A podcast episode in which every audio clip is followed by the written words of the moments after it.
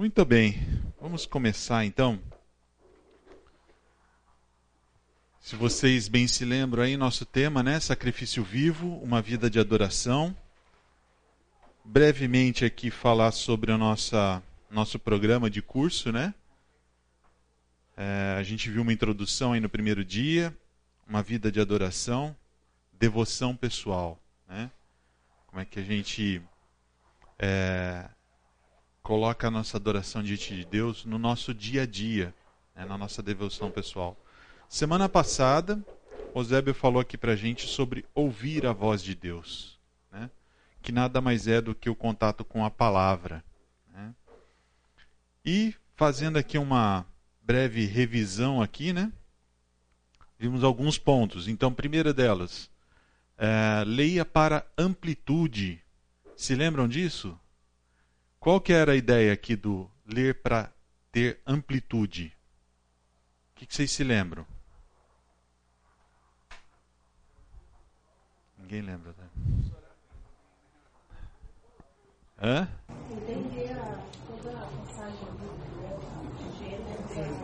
Isso. A gente fazer uma leitura, diria assim, despretensiosa, no sentido de é, conhecer de ponta a ponta como é que as coisas se encaixam, como é que a história se encaixa. Né? É uma leitura para ter contexto. Né? Ainda não necessariamente num grau de profundidade grande, mas a gente tem um hábito de leitura que traga para a gente essa amplitude da palavra. Né? Que, poxa, a palavra engloba aí é, 1.600 anos aproximadamente, né, Eusébio, de escritos aqui. Né? Então, uh, a gente conhecer um pouco o quanto ela abrange, que histórias existem, como que elas se intercalam, né? Uh, isso é bastante importante para nós. Além da gente ter amplitude, a gente também precisa estudar para profundidade. Aí sim, aí é o estudo que a gente gasta um pouco mais de tempo para entender o que o Senhor está querendo falar para a gente em cada pedaço. Né? Então precisamos de profundidade. A gente viu também que nossa vida tem que envolver um meditar. A própria palavra fala muito sobre meditar. Né? E a gente viu a diferença entre o meditar bíblico e o meditar que o mundo fala. Né? Que o mundo fala é esvaziar a mente. Né? E o que a Bíblia fala é a gente meditar dia e noite, constantemente as coisas do Senhor estarem em nossas mentes, para a gente estar sempre se lembrando, sempre mastigando aqueles conceitos que a gente aprendeu. Né? Esforce-se para memorizar é a importância da gente ter a palavra guardada na mente da gente para ela ser sacada nos momentos que a gente mais precisa. Né? Comentei isso uma outra vez também sobre músicas. Né?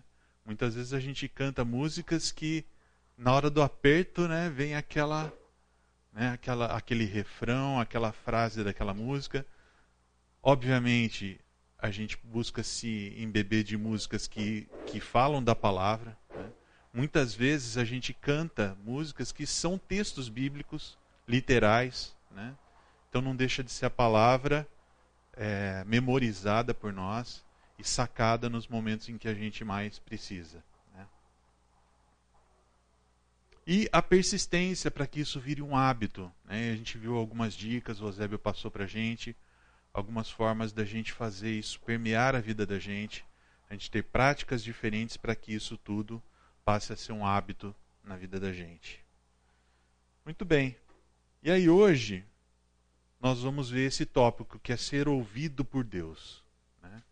que nada mais é do que a oração, né? sermos ouvidos por Deus é quando a gente fala com Ele, quando Ele nos ouve. Então, para começar, vamos começar com uma oração. Eusébio, você pode orar por nós, por favor? Obrigado, Pai, por mais uma manhã que o Senhor nos permite. E, além disso, podermos nos encontrar para fazermos o que é mais especial na vida, Senhor, que é ouvir a Tua voz. O Senhor possa usar a vida do Renato, tudo o que ele estudou, se preparou para nos auxiliar e nos acrescentar para sermos cada vez mais diante de Ti indesculpáveis, Senhor. Que o Senhor nos ajude a praticar o que vai nos ouvir, para que possamos ser para a Tua glória, Senhor. Tendo ouvido a Tua voz e atendido Ti, podemos também reagir orando, falando. Aquece os nossos corações nesse momento para te ouvir, para aprender. Eu peço em nome de Jesus Cristo. Amém. Amém.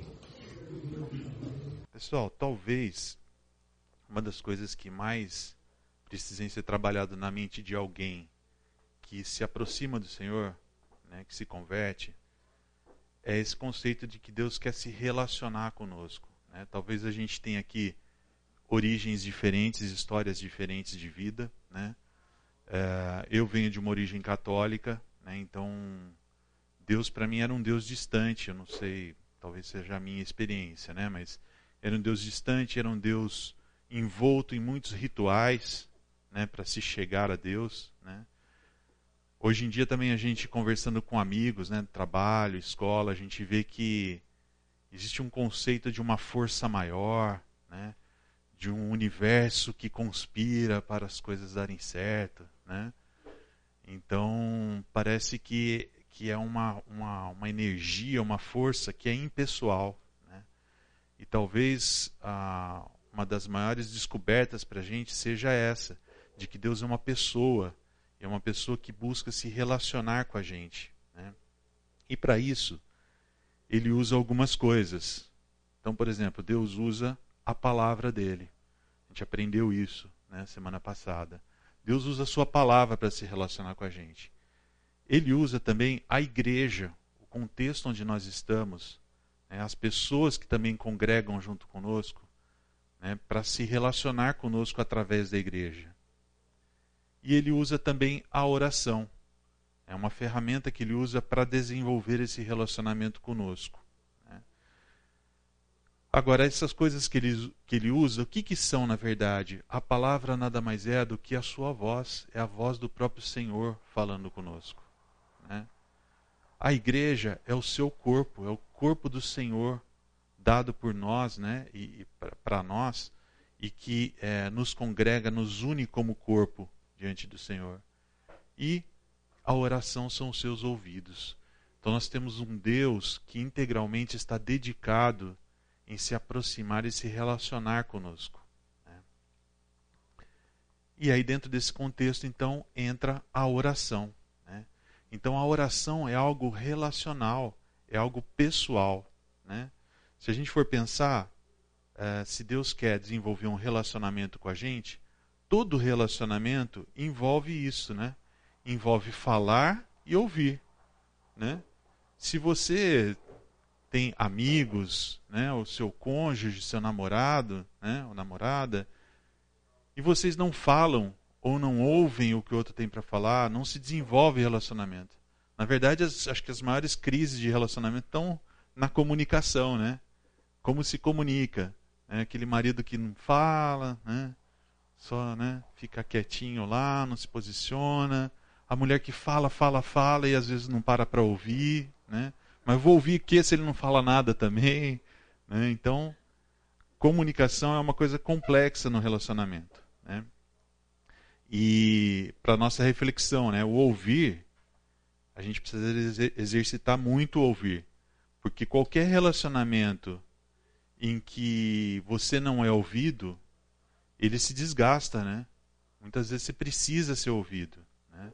É cansativo, às vezes, relacionamento que só a outra pessoa fala, fala, fala. Parece que, né? Parece que você não se mostra, né? Parece que a, pessoa não te conhece? Então, relacionamento é mão dupla, né? E a nossa relação com Deus, ela também é assim. Ela também envolve a comunicação. Só que a gente precisa pensar que essa relação com Deus, ela não começou em nós. Essa relação com Deus, ela começou em Deus. Então Deus é quem primeiro buscou o relacionamento conosco. Né? Se a gente pega a história bíblica, nós vamos ver isso. Nós vamos ver Deus constantemente se aproximando do homem, mas nas nossas histórias pessoais, nós também vemos isso. E aí eu queria ouvir um pouco de vocês. Como que Deus se aproximou de vocês? Ou algum de vocês aqui, em algum momento, falou assim: preciso de Deus, vou buscar a Deus. E começou a buscar a Deus. Não tenho dúvida de que esse momento aconteceu. Mas se a gente voltar um pouquinho antes, a gente vai perceber que coisas aconteceram em nossa vida que nada mais eram do que Deus se aproximando, do que Deus nos buscando. O que, que vocês se lembram, pessoal? Gostaria de ouvir um pouco a história de vocês, brevemente assim. O que aconteceu na sua vida que Deus falou com você? Falou entre aspas, né? Deus te buscou para começar esse relacionamento.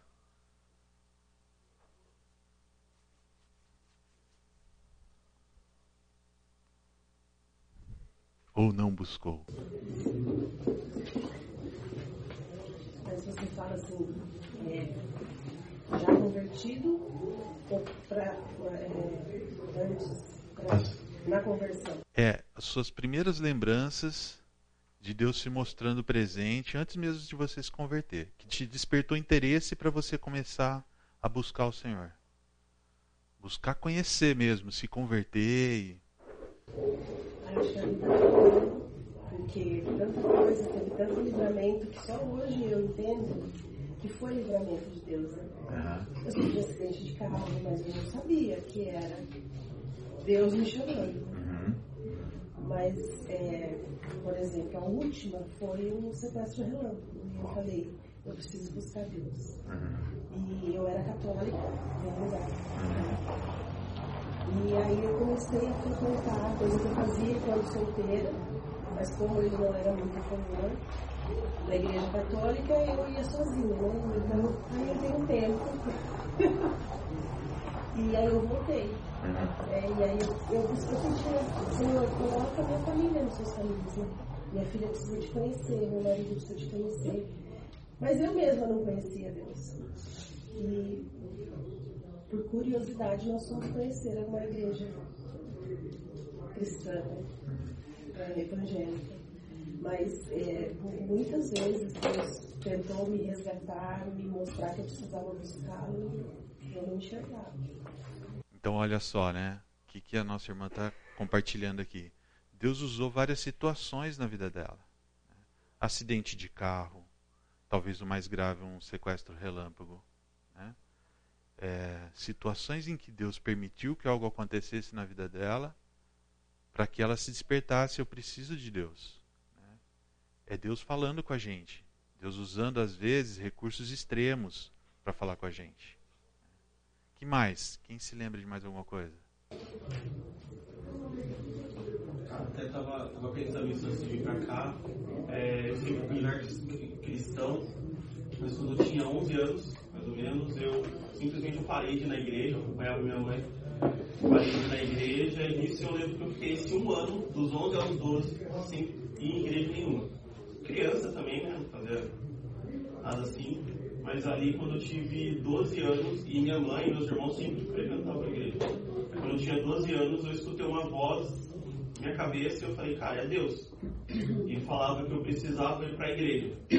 E aí comecei a conversar com essa voz e eu falei, ó, mas aonde eu ia, eu queria ir. Aí falou assim, não, então você vai acompanhar tal pessoa. E aí eu comecei a acompanhar essa, que era meu irmão no caso, comecei a acompanhar ele desde então, desde os 12 até agora, eu tenho caminhado com Cristo. Muito bem. Qual o seu nome? David. A experiência do David, né? É, é uma experiência incomum, pessoal. Né? Ele ouviu uma voz que falou com ele. Né? Deus pode fazer isso? Pode. Deus pode fazer, ele pode usar o recurso que ele quiser né? para nos buscar, nos impactar de alguma forma. Né? É, e isso impactou a vida do David, né? de forma que ele começou a buscar e buscar o Senhor de forma verdadeira. Onde é que o Senhor de fato está se revelando? Né? Onde é que eu, que eu encontro a presença verdadeira do Senhor? Foi isso que o David fez. Que mais? Eu, eu tive uma experiência uns anos atrás, também nasci num lar cristão, e eu vejo que Deus fala através da, da oração constantemente. Uma noite, eu, nós tínhamos que tomar uma decisão de trabalho, e Deus me deixou dormir aquela noite, me chacoalhou. E eu gosto muito de dormir, extremamente claro, e ele falou comigo numa outra, numa outra sala em casa Passei a noite em oração e foi despertar dele. E ali veio a resposta do que eu precisava. E desde então, foi uma experiência muito especial com Deus naquele momento, porque eu pedi, falei, Senhor, eu preciso dessa resposta. E ele me deu aquela noite de oração que eu passei com ele. Olha só, né? Deus privando de algo que era importante para essa irmã, né? Dormir. Eu não conseguia dormir, né? Deus tirou a paz, Deus tirou o sossego, foi para um lugar reservado, né? E ali ela falou com o Senhor. Então Deus nos busca, Deus nos busca de várias formas. Renato, sempre me lembro da passagem que fala que o Espírito Santo vos fará lembrar de tudo que eu vos tenho dito. Isso Jesus estava falando para os seus discípulos antes de ir embora, que o Espírito viria e ia falar com ele. Aí a gente começa a pensar assim, quando você já tem conhecimento de Deus de alguma forma, na palavra, em algum parente que te falou da Bíblia, algum amigo, o Espírito Santo está lá e aí a hora que você tem que chegar no ponto que é de, vamos dizer assim, lembrar daquelas coisas. É o Espírito Santo que nos faz lembrar daquilo que Deus quer falar com a gente. De qualquer forma, mesmo que ele ouviu a voz, vamos dizer assim, é o Espírito Santo que já estava trabalhando, pegando aquilo que ele próprio, o Deus verdadeiro, já tinha falado no coração dele.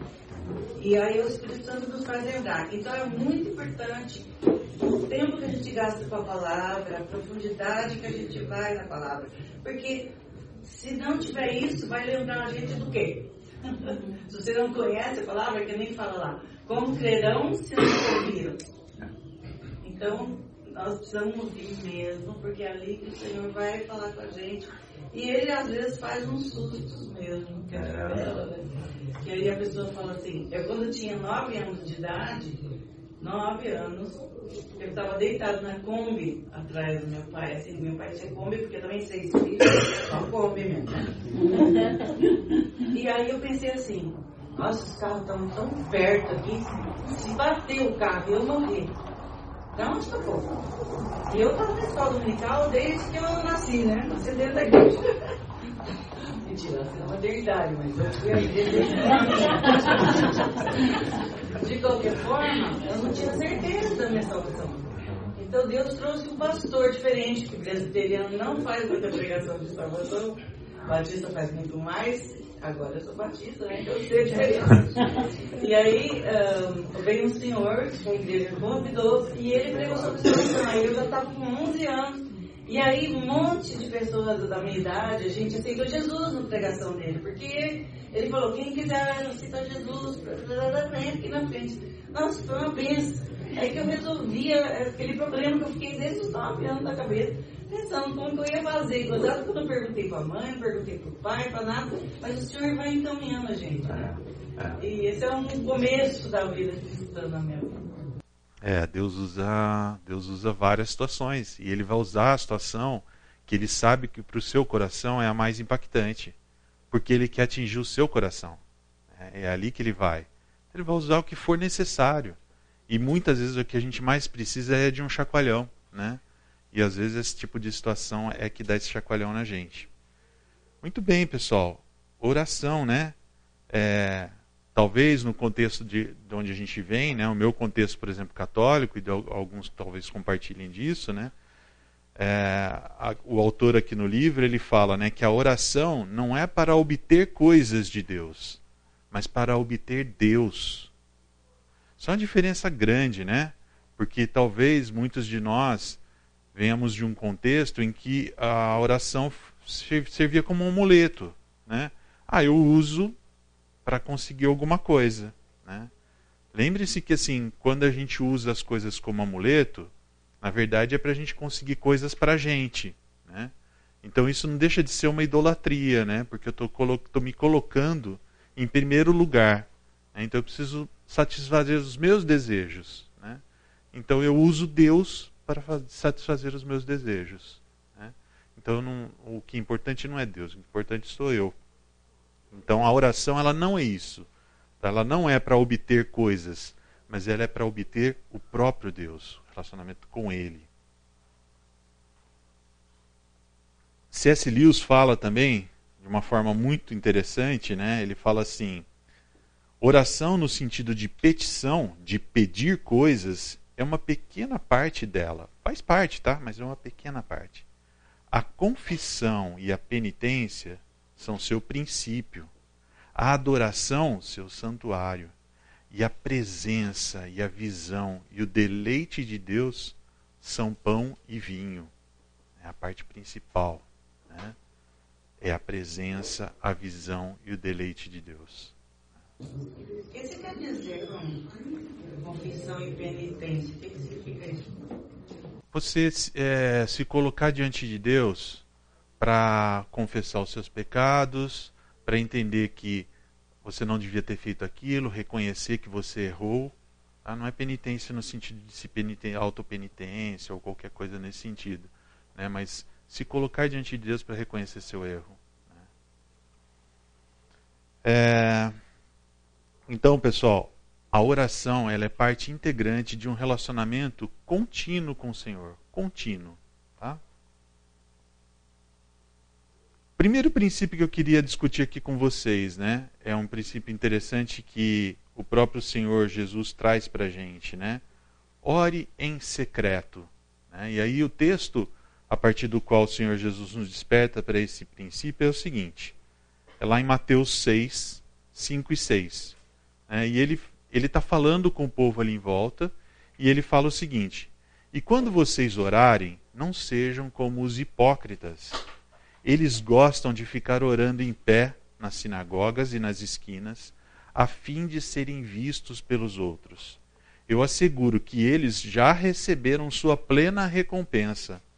Mas quando você orar, vá para o seu quarto, feche a porta e ore a seu pai que está em secreto. Então seu pai, que vê em secreto, o recompensará. Ó a riqueza de coisas que a gente tem aqui, né? É, primeiro, isso é uma realidade nos dias de hoje também? Além dessa daqui? Vocês acham que é? Eu acho que funciona sempre. É.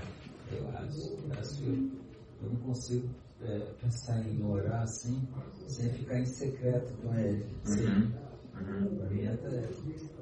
Mas, mas, essa questão de, de orar em público, de aparecer, vocês vejam, veem isso também acontecendo? Oi? YouTube, né? A gente vê um monte de. É, é, né? Ou seja, não era um problema que viviam só eles lá, né? Mas é um problema que a gente vive aqui também. Mas é, eu acho que quando a gente. Desculpa. Não, pode falar. É, eu acho que a gente, quando está em um, uma coletividade, pessoas, mais do que uma pessoa em grupo, a gente. É, a moda modifica a identificação, sabe? Uhum. Então, é como se um, uma pessoa se torna o grupo, uma persona, assim, Então, muitas vezes, você não, isso te afasta muitas vezes do Senhor e também pode até ter coisas ali que não são não são do seu coração, sim. entendeu? Mas sim é um conjunto. Sim. E quando você está sozinho, entendeu? Com ele, é bem diferente, porque você tira tudo isso daí. É. Deixa eu aproveitar então perguntar para o Zébio. Você fez a oração no começo da, da nossa aula. É, é diferente para você fazer uma oração como você fez em público com a sua oração sozinho? Não tem diferença no sentido de que aqui eu estou me, me reportando, estou falando com Deus.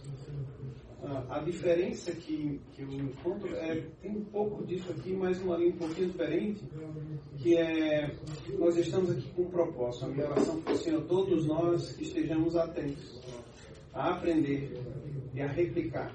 Então é uma oração que ela tem diferença no sentido de para quem, não é eu e, Deus me relacionando, me relacionando de maneira pessoal, mas uma oração intencional pensando na unidade, porque todos no final têm que dizer amém. Se eles entenderam o que foi dito e concordam, Senhor, amém. Que eu aprenda, que eu entenda e que eu pratique o que eu vou, o que eu vou ver. Nesse sentido, o grupo tem a diferença. mas não a diferença de. Deixa eu pensar nas palavras que eu vou colocar, como é que eu posso me colocar de uma maneira que todo mundo veja que eu sou bom orando, né, que eu sou melhor em oração. Não nesse sentido. Então, nesse, nesse falar com Deus, isso sou eu. É a maneira como eu falo com Ele em casa, em qualquer lugar. Perfeito. Percebem, pessoal, os riscos, né, a dificuldade de, na hora de você falar, ter esse cuidado que o Eusébio falou de será que eu estou me preocupando com as palavras que eu estou usando, da forma que eu estou falando, as ilustrações que eu uso na hora que eu falo, para parecer que eu sou mais espiritual, para parecer que eu sou o craque da oração aqui. Né? Pode falar. É, teve uma ocasião, quando eu me converti com 14 anos, foi a primeira vez que eu orei em público, foi em uma situação é, acho que eu já devia ter 15 ali, que eu já estava participando do coral. E, e era, tava todo mundo na hora do lanche, e tinha, tinha todas as pessoas é, é, ali reunidas, eram bastante pessoas, não eram poucas. E eu não sei o que deu na cabeça do presbítero, ele virou falou assim, Sandro, ora agradecendo a comida. E eu me lembro até hoje, foi automático, ele falou para eu orar, eu baixei a cabeça e pedi para Deus, Deus, obrigado pela comida. Em nome de Jesus, amém. Uhum. Esse foi muito assim espontâneo, rápido e eu achei super normal. Depois que eu terminei a oração, aí eu percebi que um estava rindo, o outro estava rindo, o outro estava rindo. E isso o que, que causa? Causa entender que eu orei errado e que talvez eu devesse, Senhor, obrigado por esse dia. E hoje, esse maravilhoso, quando o sol bateu na minha janela e os raios entraram. Então, acaba que levanta as pessoas a ter que orar de uma certa forma que não é nem objetivo. Tem caso que um irmão pediu para ele orar na hora do almoço, ele orou por tudo, menos pelo almoço. Então, tem coisas que são estranhas, mas é assim. Exatamente. Então, pessoal, essa é uma tentação muito grande. Uma vez nós fomos a um encontro de casais e separaram os casais ali presentes, os homens, as mulheres, para estarem orando. E meu marido caiu no grupo para dividir as orações e tinha uma pessoa que não era cristã. E aí pediram para ele orar é, para um, um casal que queria muito um filho e que não estava conseguindo. E aí ele começou a oração assim, Senhor, o senhor sabe que eu não sei orar igual os crentes, eu não sei falar coisa bonita igual os crentes, mas Senhor, tem misericórdia, dá um filho para esse casal outro uma vez. Gente, de cabeça, no mês seguinte, ela estava grávida.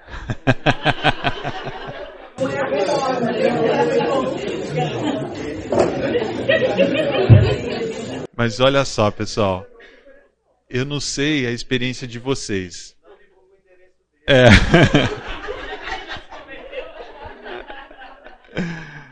Mas é, vocês já, já se pegaram em oração pessoal, né? Reservada com o Senhor?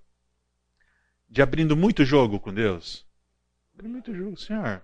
Não sei como falar isso, mas a verdade é essa. Estou sentindo isso aqui. Né? Em público a gente não. É. É, o relacionamento. Relacionamento é isso, né?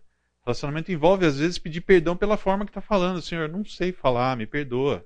Né? A palavra fala que o Espírito intercede por nós, porque a gente não sabe falar. Né? Então, Deus sabe disso, melhor que a gente. Que a gente não sabe expressar as, as, as coisas que a gente deseja falar.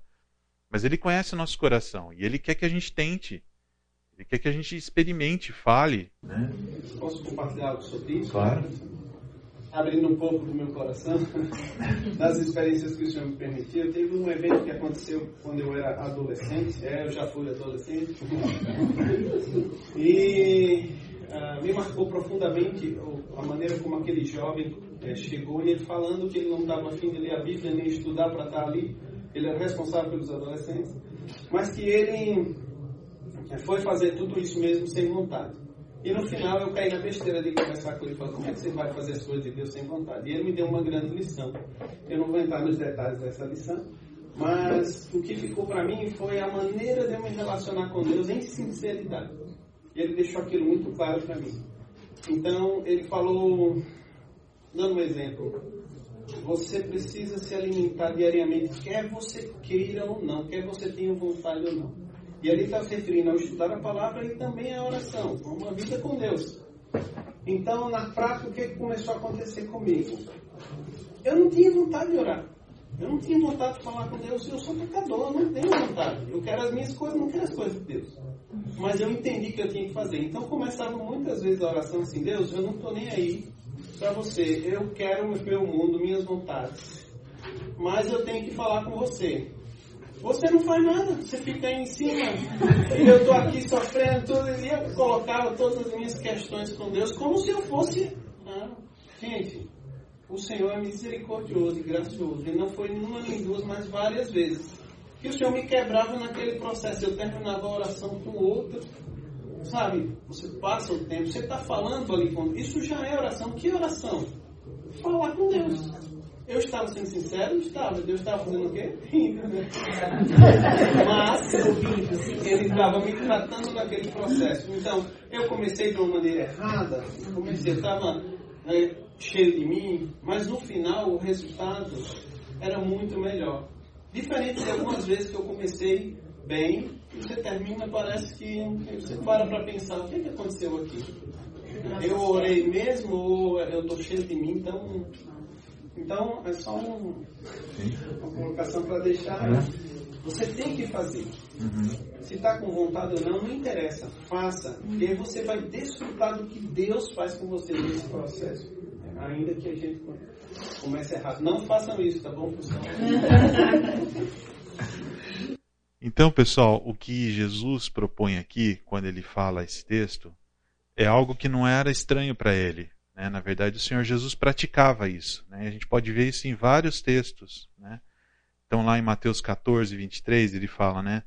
Tendo despedido a multidão, subiu sozinho a um monte para orar. E ao anoitecer, ele estava ali sozinho. Jesus fazia isso. Né? Lucas 5,16. Mas Jesus retirava-se para lugares solitários e orava. Ele buscava lugares solitários para orar. De madrugada, quando ainda estava escuro, Jesus levantou-se, saiu de casa e foi para um lugar deserto, onde ficou orando. Lucas 6,12 Num daqueles dias, Jesus saiu para o monte a fim de orar e passou a noite orando a Deus. Ia para lugares desertos sozinho. Até lá no Getsemane, né, pessoal? Mateus 26, pensei alguns versículos aqui, 36, 42 e 44. Fala assim, né?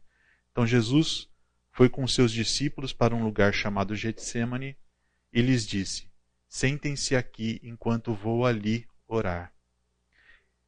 Depois, no, no versículo 42, e retirou-se outra vez para orar. Meu pai, se não for possível afastar de mim esse cálice sem que eu o beba, faça-se a tua vontade. Depois no 44. Então os deixou novamente e orou pela terceira vez, dizendo as mesmas palavras. Então era prática constante do Senhor Jesus. Se afastar, ir para um lugar isolado, deserto, em cima de um monte. Imagino que em cima de um monte deve ser bem isolado. Né? Ele ia, ele fazia isso. É, orar em secreto. Né? Como que seria isso na prática? E alguns conselhos aqui para gente. Né? Primeiro deles, crie o seu quarto. Né? Quando fala que ah, vá para o seu quarto orar. Né? Às vezes não é o seu quarto mesmo. Né? A, gente, a gente às vezes precisa preparar um espaço para isso. Né? É, no livro ele faz um comentário que é às vezes ficar ao lado da cama é mais produtivo do que ficar deitado na cama. Né? Então, geralmente, né? Então, às vezes a experiência da gente estar tá deitado na cama, é, eu, eu já parei um pouco de me cobrar sobre isso, sabe? Muitas vezes eu falava assim, ah, que vergonha, né? Começo a orar e falo amém só de manhã, né? Quando acordo. Porque, não é que eu passei a noite orando, não, eu dormi no meio, né? Mas, mas eu estou me relacionando com o Senhor também, parei de me cobrar um pouco com isso, né? Pelo menos eu dormi falando com o Senhor e acordei falando amém, né? Então não deixa de ser um relacionamento aqui. Mas a gente tem que ser cuidadoso também, ter relacionamento de qualidade também, né? É desagradável, né? Quando você está conversando com alguém, a pessoa começa a dormir, né? É bem desagradável. Então, imagino que para o senhor não seja legal também.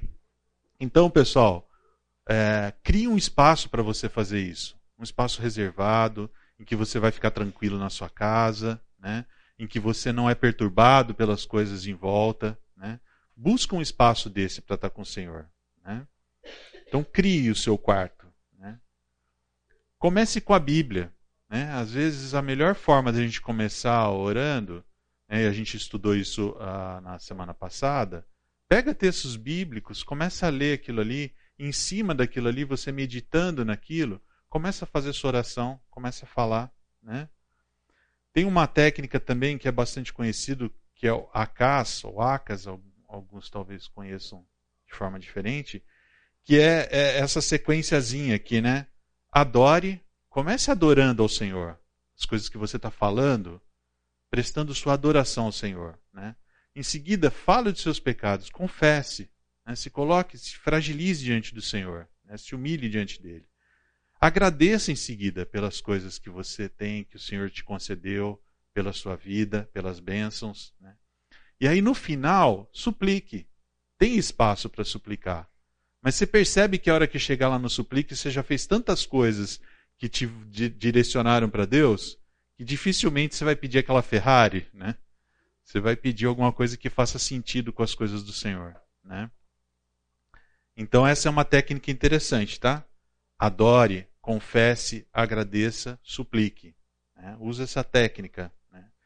É, é uma estruturinha um pouco mais fixa, né? Mas é legal a gente ter uma, uma parte, talvez, na nossa oração um pouco mais fixa e uma parte um pouco mais livre. Né? E aí, dentro do suplique, está a possibilidade de você expor os seus desejos. Deus quer ouvir também os seus desejos. Ele os conhece, tá? Mas ele quer ouvir de você. Né? É um exercício interessante para nós a gente verbalizar as coisas, né? Porque às vezes a gente vê o quanto ridículo é o que a gente está pedindo, né? Então verbalizar às vezes é importante até para a gente refletir no que a gente está pedindo. Né? Desenvolve aquilo, aquilo que você está pensando, que você está pedindo. Né? Faça isso como uma prática ali para você. Né? É...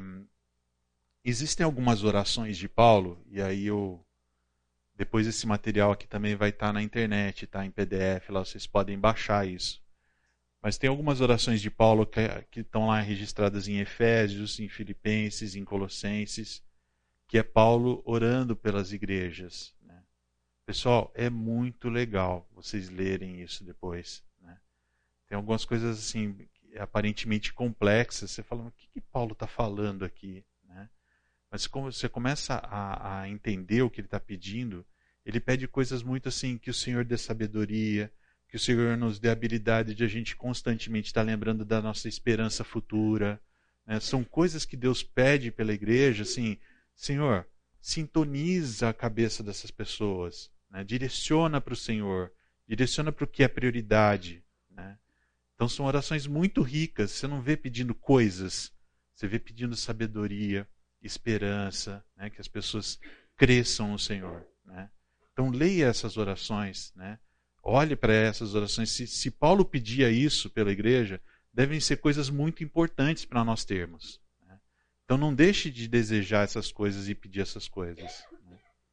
E um outro conselho aqui é: renove sempre o seu processo de fazer uh, o seu tempo com o Senhor. Muda um pouco, né? Não tem, existem formas de fazer. Eu já passei, por exemplo, por listas, né?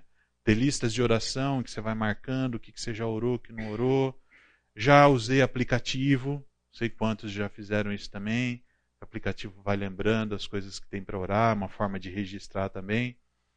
Ou você pode usar, por exemplo, a sua rotina diária. Né? Você já está planejando o que você vai fazer durante o dia, sabe os desafios que vão ter ali, você já consegue ir colocando diante do Senhor, vidas de pessoas que você vai lembrando, de situações que vão que, estão acontecendo, você já consegue colocar diante do Senhor. Então, forma é forma, tá, pessoal? Você tem que cada um de nós aqui somos pessoas individuais, né? Então nós temos jeitos próprios, às vezes a fórmula de um não funciona no outro. Não se prenda a isso, encontre o seu jeito. Experimente jeitos diferentes. Né? Você pode renovar isso, você pode fazer de formas diferentes isso. Beleza, pessoal? Vamos para o nosso intervalo, daqui a pouquinho a gente volta. Pessoal, eu queria aproveitar que, como por enquanto é um privilégio só meu, né, que eu vivo há 29 anos com uma, né, casado com a Cris, né, para quem não conhece minha esposa, é, tenho o privilégio de, de testemunhar uma vida de oração bem interessante que para mim é muito referência. Então eu gostaria de trazer o testemunho dela para vocês aqui e pedir para ela falar brevemente aqui com a gente, tá bom?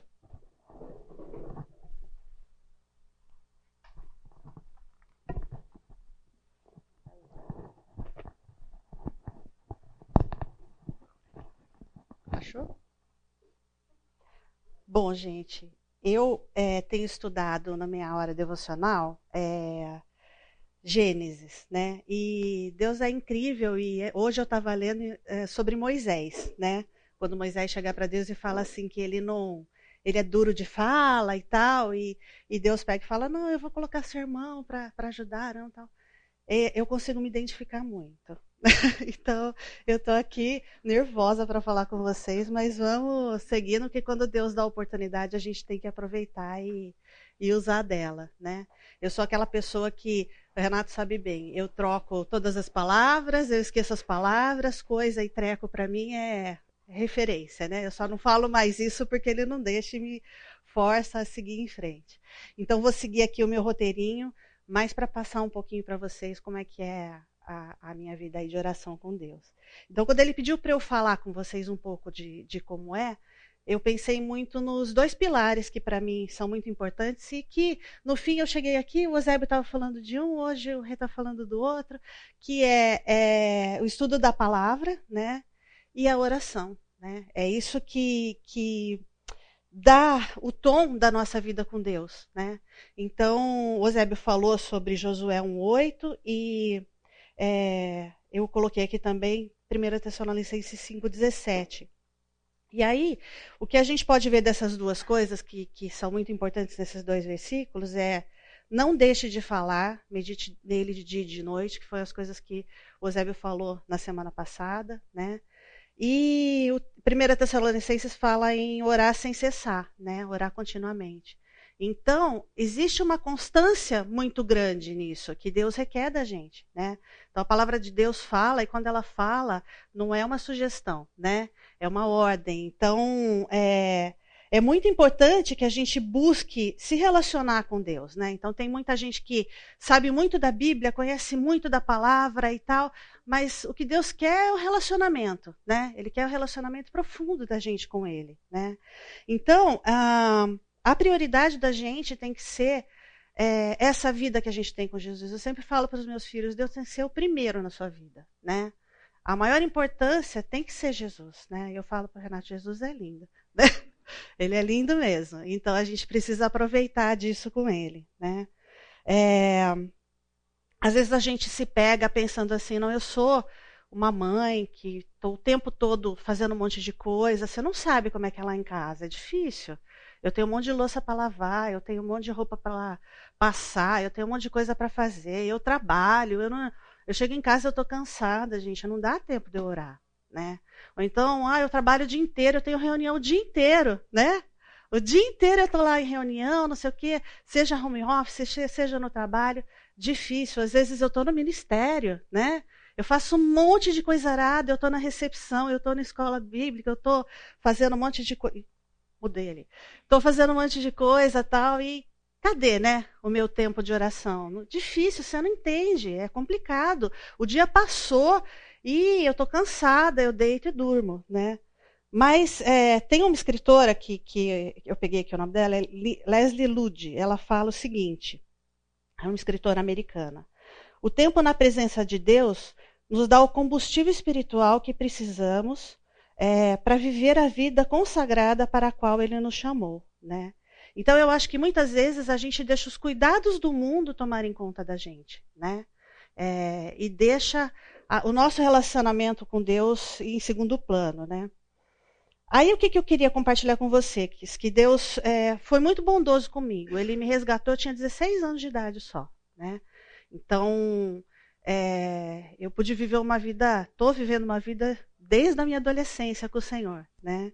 E eu, eu tive o privilégio de ser discipulada pelo Chico Mota e pela Denise. Muitos de vocês conhecem os dois aqui, né? Então, eu aprendi na minha vida assim espiritual, uh, infância espiritual que eu, que eu tive, que a gente precisa dar o nosso melhor para Deus, né? Eles ensinaram muito isso para gente, foi muito uh, a, a base que a gente teve foi muito essa, né? E Deus espera o nosso melhor. E aí eu queria compartilhar com vocês, o, o Sandro, né, que compartilhou, da, da, primeira oração que ele fez ali, e eu vou compartilhar a primeira oração que eu fiz, eu não era convertida ainda, né? E aí a Denise pediu que eu fizesse uma oração com os outros adolescentes que a gente estava ali, e ah, aí eu comecei a fazer oração falando para as pessoas, porque eu não era nem convertida, então eu comecei a fazer oração, não vou lembrar o que eu orei. O que eu lembro é que eu comecei a sentir muita vergonha, né? E comecei a dar risada, né? Abri o olho e pensei, todo mundo vai dar risada de mim. E todo mundo continuou com a cabecinha baixa, esperando vida terminar a minha oração. Aí eu fechei o olho e falei, bom, em nome de Jesus, amém, que eu já tinha aprendido que em nome de Jesus, amém, né? É, então, ah, foi uma coisa assim que, que Deus é, foi me ensinando depois como é, falar com Ele, né? É, as pessoas aguardaram e Deus me aguardou muito e me ensinou como fazer isso, né? Aos poucos ele foi tendo paciência e me ensinando como orar, né? Ele é um Deus paciente, amoroso e ensina como a gente deve se relacionar com ele, né? É, e na minha vida com Deus, eu descobri que Ele ouve sempre as minhas orações. Ele nem sempre responde com sim, mas Ele sempre ouve, e Ele sempre é amoroso e sempre responde de forma amorosa. Né? E, e logo depois da minha conversão, eu passei a, a ter uma prática de orar, é, de conversar com Deus, de ter essa ligação o tempo todo com Deus. Né? Então, a gente não, o tempo todo não fica com o pensamento, ai, pensando nas coisas e fazendo conversas na nossa cabeça, e às vezes a gente está brigando com outras pessoas na nossa cabeça e tal. Então, a, a prática que eu tenho é levar isso sempre para Deus. Né? Então, se eu estou um pouco preocupada com alguma coisa, Senhor, eu estou preocupada com isso. Né? Me ajuda nesse momento. Se eu estou. Puxa vida, eu gosto de borboleta. Renata descobriu isso faz pouco tempo. Então, eu tô andando pelo caminho e Deus sempre coloca umas borboletas lá, porque eu gosto, acho bonito. Gente, que coisa linda. Obrigado, Senhor, que essa borboleta bonita apareceu na minha frente aqui. Coisinha simples, né? Que, que Deus coloca pra gente. Então, a 2 Coríntios 10, 5 fala de levar cativo todo o pensamento para Deus, né? E eu acho que é, é muito isso. Você, você aprisionar o seu pensamento, né? E levar para Deus, Senhor, eu estou sentindo isso aqui agora, eu estou precisando do Senhor agora, eu estou, né? Seja louvor, seja é, preocupação, o que for, levar para Ele, né? É, então a minha prática é essa, levar os meus pensamentos para Deus, né? E é um exercício contínuo, né? Então, ah, Aí, o que acontece, isso são breves, essas orações são breves, né? Mas eu tenho também o meu momento devocional, que são coisas mais organizadas, pensamentos mais organizados, e a gente precisa ter, e foi exatamente isso que o Renato está falando agora, né? Você orar lá em secreto, orar, e vai falar mais coisas sobre isso também, né? É, se alguém pede alguma oração por algo na hora, por que não parar e fazer essa oração na hora, né? Ah, eu vou orar por você, e depois a gente esquece de orar, né? Às vezes a gente. Porque você já não leva para Deus na hora, Senhor Ajuda esse irmão, ele está precisando, ele está é, nesse momento passando por isso. Ora na hora, faz isso na hora. Isso muda um pouco a forma da gente encarar o dia da gente, né? Abre um pouco a, a porta do nosso coração e da nossa mente para o Senhor, né? É, muda muito a gente.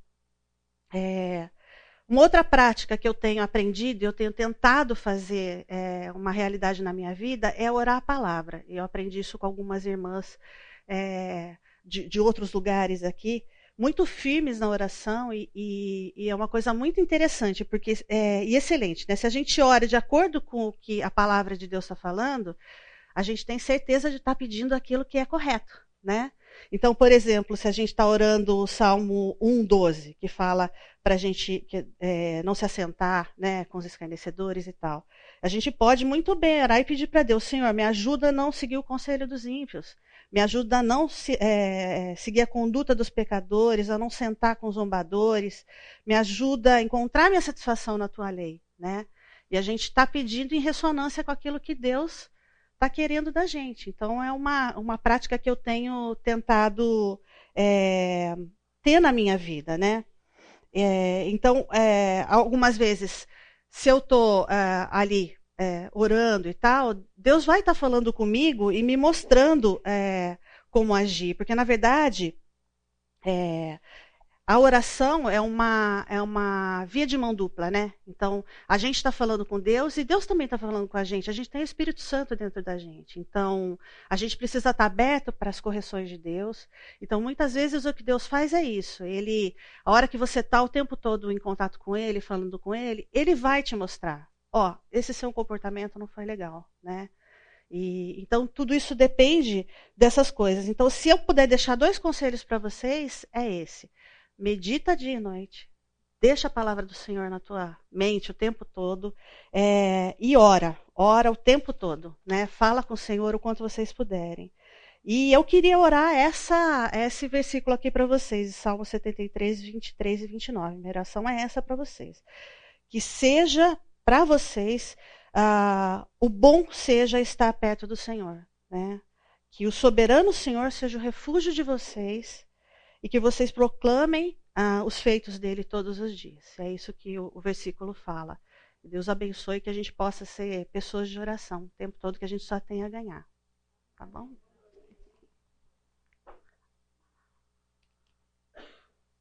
Vamos lá tirar.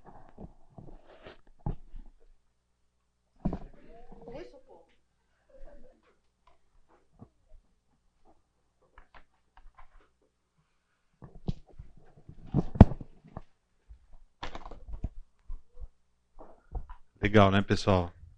Privilégio meu, né? É, e é bonita ainda. é, não é fácil não. babuleta, minha babuleta.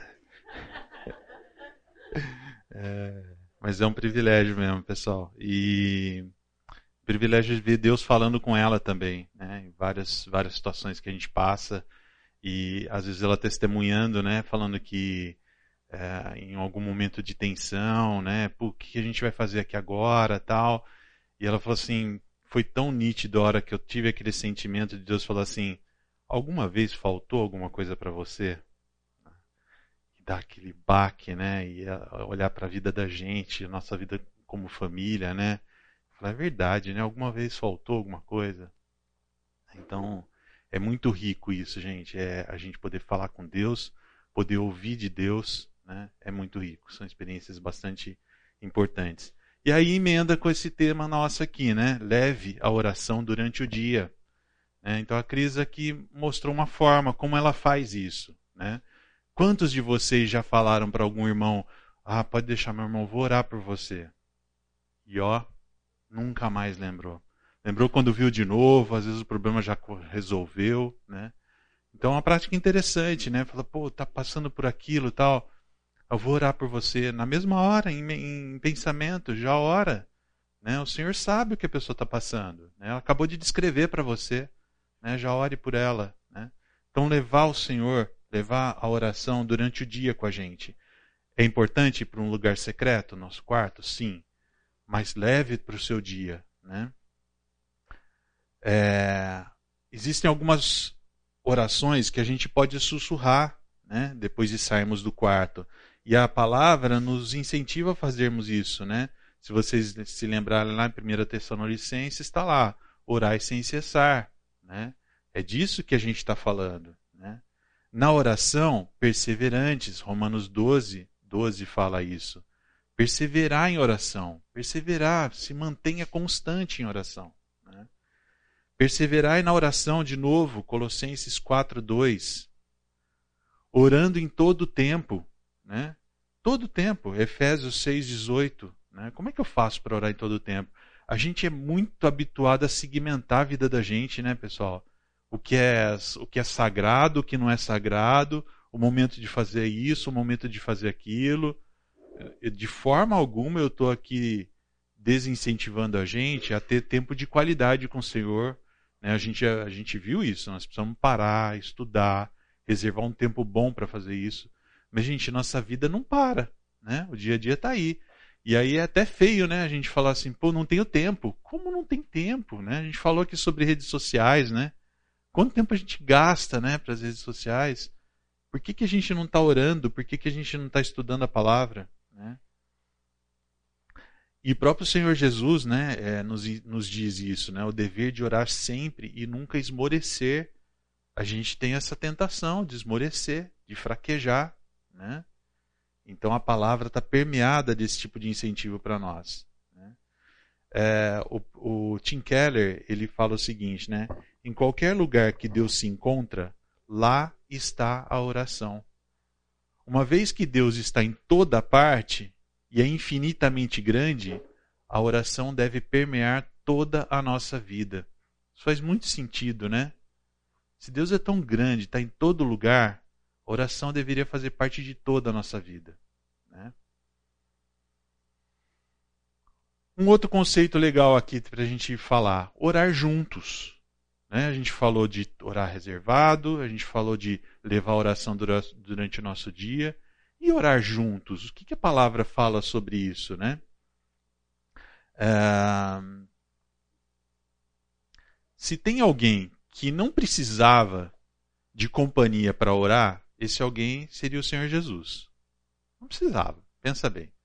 Por que, que ele precisaria de alguém para fazer companhia para orar? Né? Mas ele fazia isso. Lucas 9, 28, né? Aproximadamente oito dias depois de dizer essas coisas, Jesus tomou a Pedro, João e Tiago num barquinho, né? Não, não. não esse não estava no barquinho porque ele subiu o monte para orar, né? Tomou esses três homens e foram juntos orar. É, certo dia Jesus estava orando em determinado lugar. Tendo terminado, um dos seus discípulos lhe disse: Senhor, ensina-nos a orar, como João ensinou aos discípulos dele. Então veja só, ele estava em algum lugar orando, mas podem perceber que tinha gente próximo, tinha gente em volta. É a ponto de a hora que ele parou de orar, alguém chega lá, ensina a gente a orar. Né? Então ele tinha companhia. Certa vez Jesus estava orando em particular e com ele estavam os seus discípulos. Então lhes perguntou: Quem as multidões dizem que eu sou? Está lá em Lucas 9, 18. Olha que interessante, né? Jesus estava orando em particular. A gente pode falar assim, ah, ele estava sozinho, né? Não, ele estava com os discípulos. Ele estava num lugar privado com um grupo de pessoas. Estavam orando. E pode ver, oração, a coisa se segue por uma, por uma pergunta que ele faz para as pessoas e ali se desenvolve né, uma conversação ali. Né? Então, pessoal, o é, que, que isso nos mostra? Que existem formas de orarmos juntos. Existem várias formas. Né? Nós podemos orar juntos com amigos, né? nós podemos orar, orar juntos num discipulado, né? É, num grupo pequeno, as coinonias, os grupos nos lares. Na própria igreja, a igreja tem momentos específicos de oração, né? estimula alguns momentos é, muito voltados à oração. Então, existem formas diferentes de se fazer isso. Né? E aí, queria trazer alguns conselhos práticos aqui para a gente, né? de como é que a gente pode colocar isso na prática. Primeiro, torne isso de uma forma regular. O que, que eu estou querendo dizer? Né? Às vezes, pessoal, você tem. É, a Cris, mesmo pouco tempo atrás, ela falou: ah, tem uma pessoa que me procurou para a gente estar juntos. É, ah, mas é um discipulado? Não. Então, assim, às vezes a gente tem mania de rotular um pouco as coisas, né? Não, nós vamos nos encontrar para conversar, orar juntos, né? Então, elas regularmente se encontram e oram juntas, né? Então, nós podemos fazer isso e é legal a gente tornar isso regular, né? Vamos criar uma rotina uma vez por semana, uma vez a cada 15 dias, uma vez por mês, o que for mais prático. Né? Estabelece um tempo definido para essas coisas acontecerem, né? porque às vezes fica aquela coisa, ah, vamos. Aí para desanda, né? Parece que não deu certo. Aquela sensação que não deu certo é horrível, né? Então, estipula um prazo para as coisas acontecerem. Depois, quando terminar aquele prazo, né, você recombina a meta, né? Então você recombina, né? Por um período a mais, tal, tá? É, é uma prática legal. como, como eu tinha falado antes, e a Cris também falou, comece com as escrituras, né? Pega um texto juntos, leem o texto, orem a partir daquele texto, né? orar junto com o outro. É, limita o tempo de compartilhamento. Isso é, isso às vezes é prudente, tá, pessoal? Porque às vezes a gente gasta mais tempo compartilhando do que orando, né? No nosso discipulado acontece muito isso, né? É, às vezes a gente, a gente compartilha tanto e, e, é uma necessidade muitas vezes mesmo a gente compartilhar. É importante, né?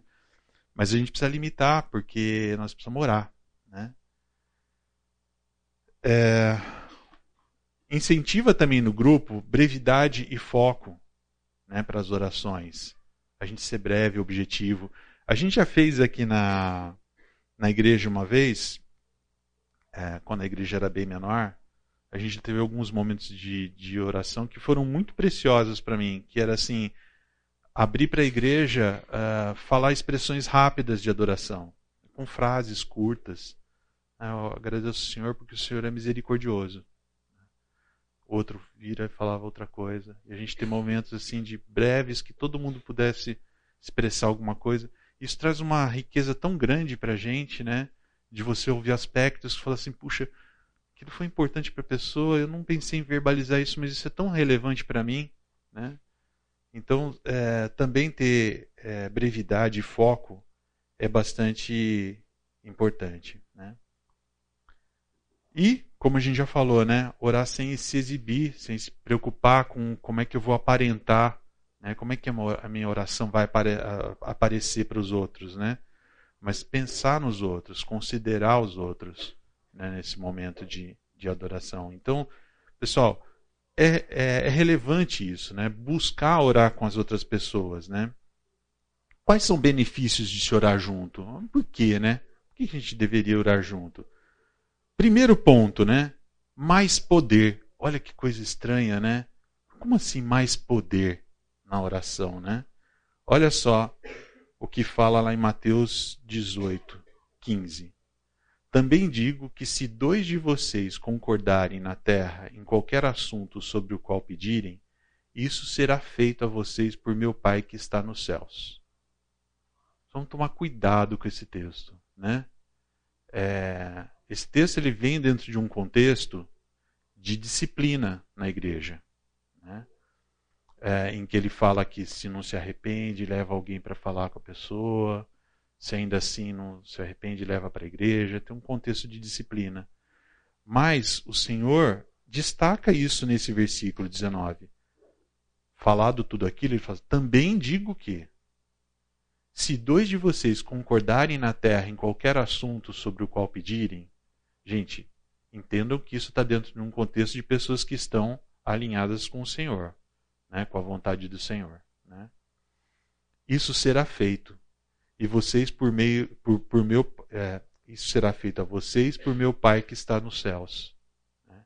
Então, o que o Senhor está dizendo aqui é que, de alguma forma, eu tenho uma tendência, pessoal, não sei se vocês têm também, eu tenho uma tendência a pensar assim: Deus sabe o que ele vai fazer. Ele vai fazer o que ele quiser fazer, independente de mim. Né? É, por que, que eu oro? Porque Deus falou para eu orar e eu preciso me posicionar. E, eu, e é um privilégio para mim participar disso através da minha oração. Né? Mas eu sempre tenho a tendência a pensar assim: o que, que minha oração muda? Minha oração vai mudar a cabeça do Senhor? O fato é que existem vários versos aqui na Bíblia que dizem que de alguma forma existe uma relevância em pessoas se unirem para orar ao Senhor. Existe uma relevância nisso. Como Deus faz isso, como Deus considera isso, eu não sei, não sei responder. Deus vai me revelar em algum momento, nem que seja quando eu estiver lá no céu, ele vai mostrar como essas coisas funcionam. Mas se está na Bíblia, é porque funcionam. Né? E Deus nos incentiva a fazermos isso em conjunto. Então existe um poder maior que vem de uma oração em conjunto. Mais poder existe também uma alegria multiplicada, pessoal. Então, assim, quando você ora em conjunto, pensa só, você não sabia aquela aflição que a pessoa estava passando. Agora você sabe. Agora você ora em conjunto com ela. Agora você vê o Senhor agindo na vida dela. E você pode se alegrar com ela. A nossa oração sozinho no quarto não tem esse efeito, tem o efeito da sua própria vida, as coisas que estão acontecendo com você. Mas multiplicar a alegria, porque você está vendo acontecer na vida dos outros, não tem esse efeito. Então, orar em conjunto traz esse benefício. Né? Traz maior glória a Deus. Ué, maior glória a Deus? Como assim? Aí olha só, em 2 Coríntios 1,11, né? Fala: Enquanto vocês nos ajudam com as suas orações. O versículo anterior terminava assim. Assim, muitos darão graças por nossa causa, pelo favor a nós concedido em resposta às orações de muitos. Então, Paulo está falando assim, gente, quando vocês oram e as coisas estão acontecendo, tem mais gente dando graças a Deus. Ou seja, Deus está sendo glorificado. Se o nosso propósito, se a gente existe para trazer glória ao Senhor, a oração em conjunto traz isso, porque tem mais gente dando graças a Deus por aquilo que está acontecendo. Olha que relevante isso é, né? Também ministério e a missão se tornam mais frutíferos. Né? Puxa, mas como assim se torna mais? O mesmo versículo anterior, né?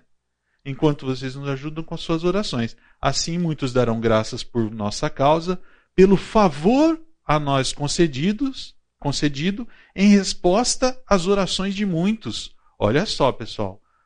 A palavra está dizendo que, em resposta à oração de muitos que se unem para orar, existe um favor concedido a Paulo que estava lá no ministério.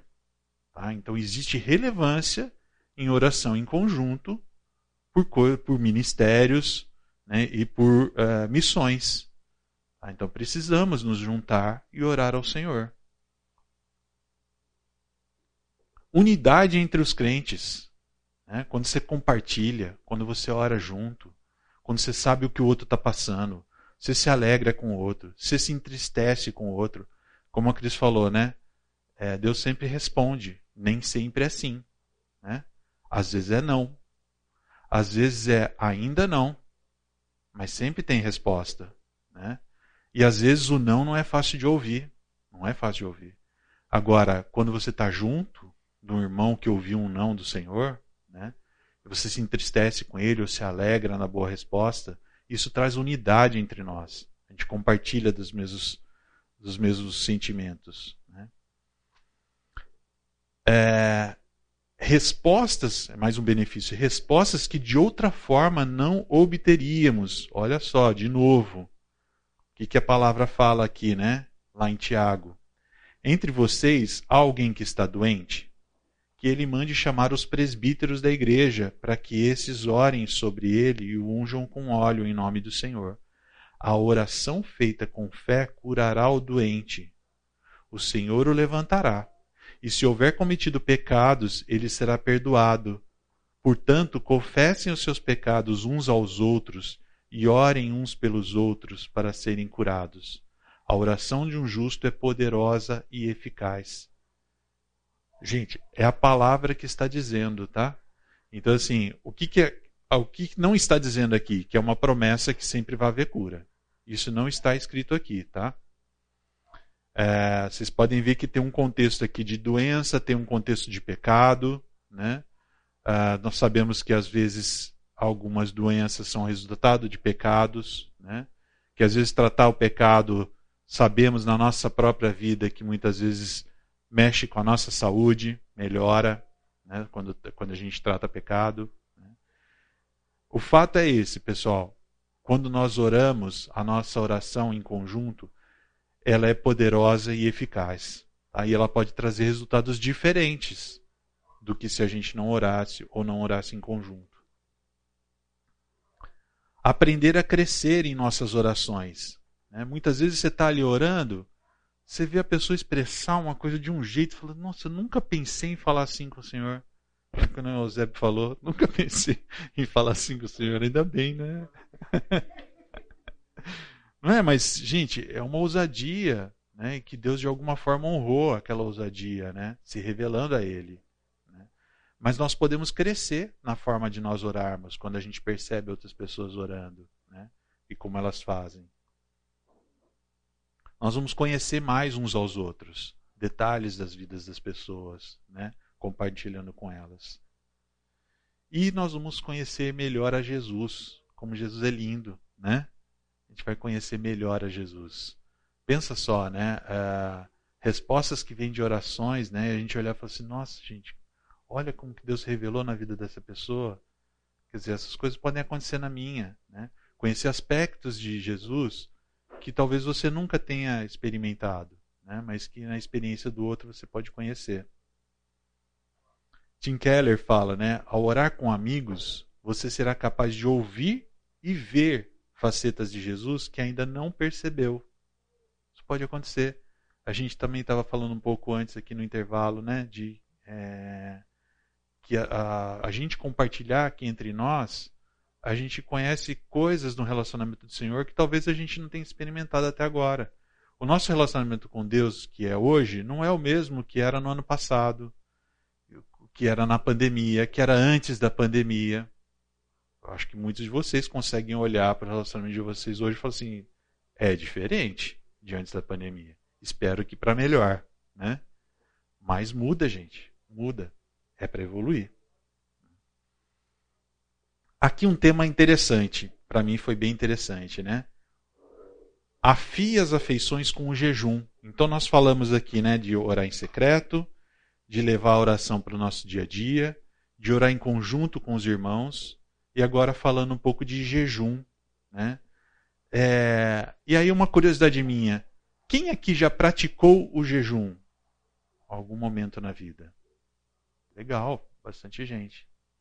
Legal. É, o que, que é o jejum, né, pessoal? O que, que é o jejum? Primeiro que eu gostaria de falar, de novo, reforçar, não é um amuleto. Tá? Não é uma moeda de troca. Não é uma barganha que a gente faz com o Senhor. Ó, vou fazer isso né, em troca daquilo. Não é uma promessa para aqueles que vêm de uma origem mais católica. Né? É, fazer aquela troquinha né, com o Senhor. Ah, se conceder isso, eu vou lá no santuário. Né? É, de novo, reforçando a questão da idolatria, pessoal. Quando a gente faz coisas querendo algo em troca para benefício próprio, quem está é, sendo beneficiado, buscando benefício, é nós mesmos. Então é uma idolatria, tá?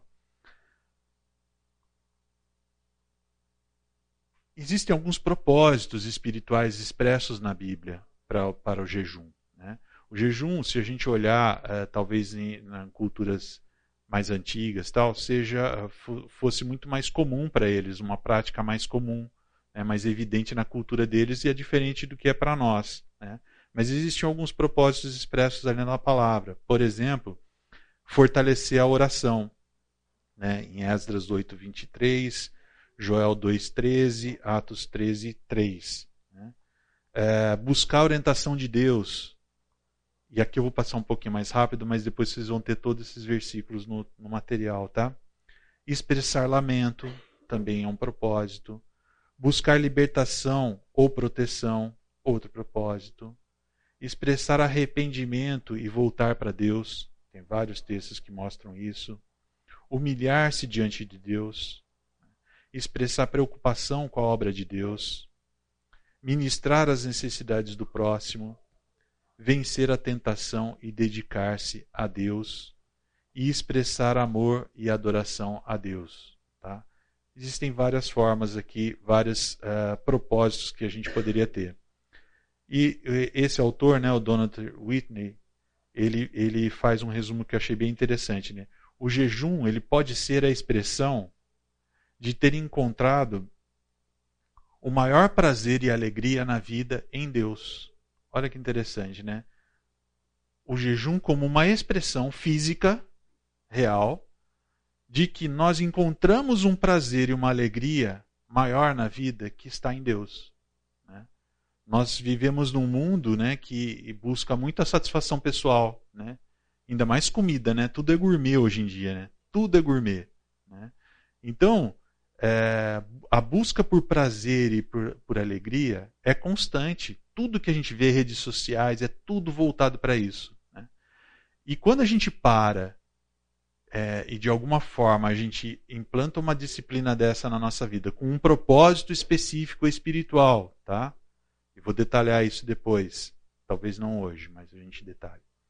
É, o jejum ele pode, ele pode nos ajudar a redirecionar a nossa bússola. Né? É, talvez aquele ronquinho no estômago, né, nos ajude a lembrar assim, nossa, tão importante quanto eu me alimentar é eu estar em contato com o Senhor. Né? Então, a, o jejum pode trazer alguns benefícios nesse sentido para a gente. John Piper ele fala o seguinte, né, que o jejum é o servo faminto da oração. Ele revela a medida do domínio da comida sobre nós, ou da televisão, do computador ou qualquer outra coisa a qual submetemos, nos submetemos para ocultar a ausência da nossa fome por Deus. Olha que interessante isso. Ele corrige ao intensificar a seriedade de nossa oração e dizer com o nosso corpo que a oração diz com o coração. Desejo estar satisfeito apenas com Cristo. Pessoal, hoje eu vou parar por aqui. Nós vamos retomar na aula que vem a partir desse versículo aqui e a gente encerra o assunto de jejum, tá? Então, por favor, não não jejuem ainda essa semana, que nós vamos ver as formas de fazer isso, tá bom? Deixa eu fazer uma oração para a gente terminar então.